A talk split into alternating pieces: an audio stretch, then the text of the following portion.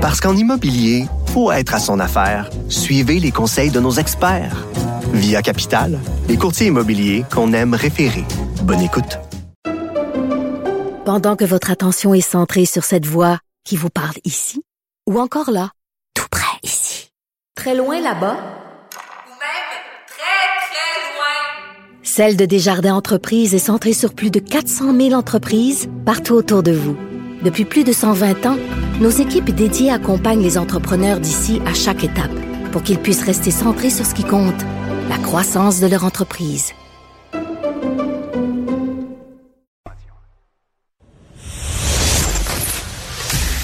Sophie Durocher. Un savoureux mélange artistique de culture et d'information. Avec Normand Lester, qui est blogueur au Journal de Montréal, Journal de Québec et animateur du balado Normand Lester raconte à Cube, on va parler évidemment de ce dossier extrêmement délicat qui est celui de l'UNRWA, donc cette agence de l'ONU qui euh, euh, est extrêmement présente, évidemment, dans la bande de Gaza, mais qui se fait accuser par Israël d'avoir, euh, parmi ses rangs, au moins 12 personnes qui ont participé activement au pogrom du 7 octobre, ce qui a eu pour conséquence, évidemment, de faire en sorte que plein de pays, dont le Canada, a décidé de retirer son financement de l'UNRWA. Normand, je... L'UNRWA. Oui. Okay. Lune roi. Euh, mais je voulais juste le, le, le, le, dire lettre par lettre parce que les gens le voient écrit.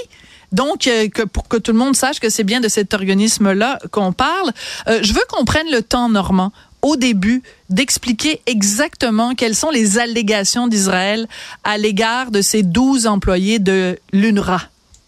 D'abord, on va voir ce que c'est. L'UNRWA a été créé en 1949 pour s'occuper des 700 000 réfugiés palestiniens là, qui avaient dû quitter le territoire euh, d'Israël. Euh, donc, et aujourd'hui, ben ces 700 000 Palestiniens-là, avec leurs descendants, ils sont maintenant 5 millions 900 000, dont 2 millions dans l'enclave de Gaza. Mm-hmm. Et si on veut, l'UNRWA c'est un peu le ministère de la Santé, de l'Éducation et du Bien-être social. Très bien dit, oui.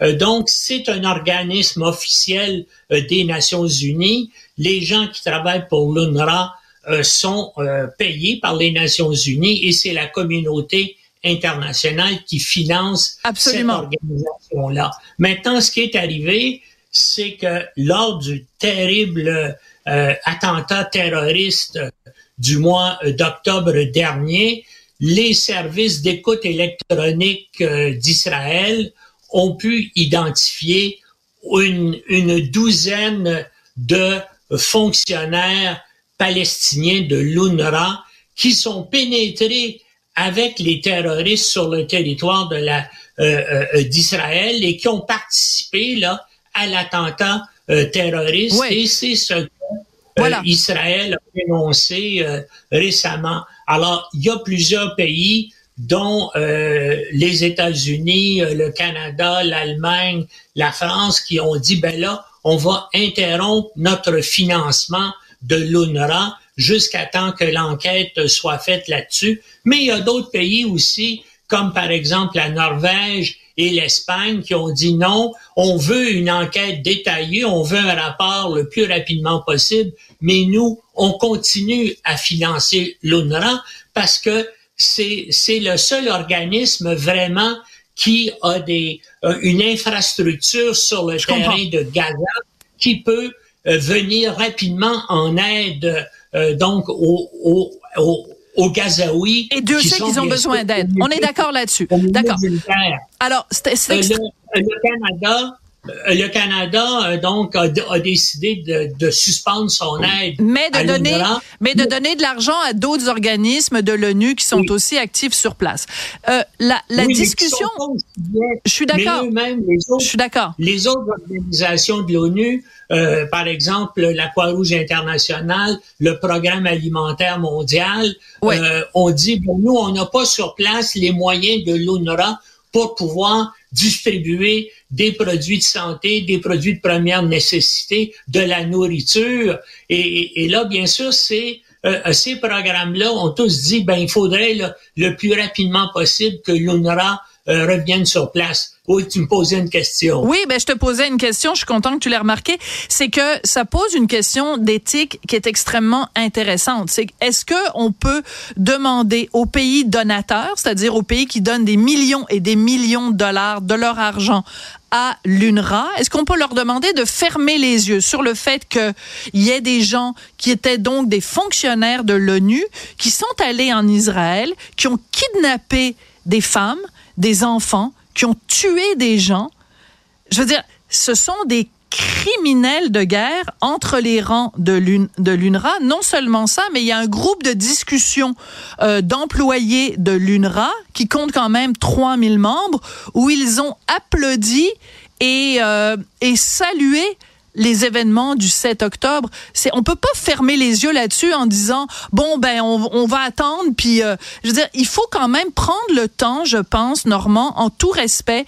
Oui, a la situation en ce moment là-bas, mais on peut pas évacuer ça du revers de la main en disant bon c'est, une coupe de, de, de pommes pourries et il faut euh, conserver la santé de l'arbre parce que ça fait des années que certains organismes qui ont pour tâche de surveiller l'ONU nous alerte en disant attention parce qu'il y a des gens de l'UNRWA qui sont pro-Hamas, qui sont membres du Hamas, qui commettent des exactions au nom du Hamas. Il faut quand même prendre le temps, Normand, de dénoncer ça de la, de la, de la façon la plus virulente qui soit. Absolument, tu as raison. Et toutes les organisations internationales le font.